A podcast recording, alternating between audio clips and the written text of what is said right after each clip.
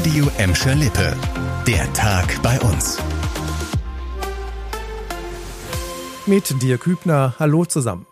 In Gelsenkirchen gehört für viele Menschen die Maloche zum Alltag. Schwere Arbeit hinterlässt auch Spuren.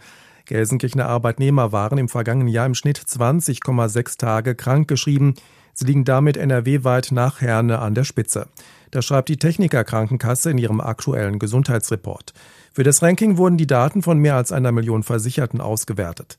In Gladbeck und Bottrop waren die Arbeitnehmer im Schnitt rund 18 bzw. 17 Tage krankgeschrieben. Hauptgründe waren psychische Probleme wie Depressionen, Rückenschmerzen oder Erkrankungen der Atemwege. Trotz Corona sind die Zahlen der Krankheitstage bei uns im Vergleich zum Vorjahr nicht gestiegen.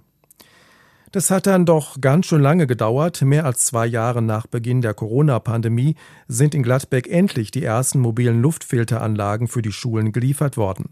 Laut Stadt wurden die 30 Geräte an die ersten Klassen verteilt, unter anderem an der Lamberti-Schule und der Wilhelmschule. Die Stadt hat dafür rund 120.000 Euro investiert. In Gelsenkirchen und Bottrop gibt es die Geräte schon seit Frühling bzw. Sommer vergangenen Jahres. Gladbeck hatte lange warten müssen, weil das Land NRW die Förderung abgelehnt hatte. Begründung damals, die Klassenzimmer seien ausreichend gut zu lüften. Das nenne ich mal eine gute Idee, auch als Mann. Im Bottrop sollen bald öffentliche Automaten für Tampons und Binden aufgestellt werden. Das hat der Sozialausschuss so beschlossen. Demnach werden ab den Osterferien im April 50 dieser Automaten in der Stadt aufgestellt, zum Beispiel in Schulen, Schwimmbädern und öffentlichen Toiletten. Der Ausschuss hatte das schon im vergangenen Jahr so beschlossen.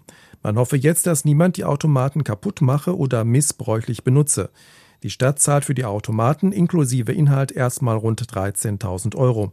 Für die Nachfüllung der Automaten plant die Stadt laut einem Sprecher jährlich 5.000 bis 8.000 Euro ein.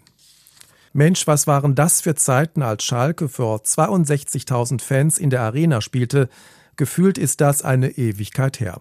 Aber am Samstag könnte es gegen Hannover 96 endlich wieder soweit sein. Laut Verein stehen die Zeichen für eine Vollauslastung der Felddienstarena gut. Noch müssen aber ein paar Details mit der Stadt Gelsenkirchen geklärt werden. Sportdirektor Rufen Schröder hat aber schon richtig Bock auf ein volles Haus. Eigentlich relativ logisch, ne? Ein bisschen mehr Geld in den Kassen. Ich denke aber trotz allem erstmal an den Sport. Diesen Wert, eine volle Arena zu haben, ist für uns als Sportler gibt es nichts Schöneres. Es muss uns alle nochmal zeigen, gemeinsam in die richtige Richtung. Und von daher sind wir sehr, sehr froh, dass es so ist.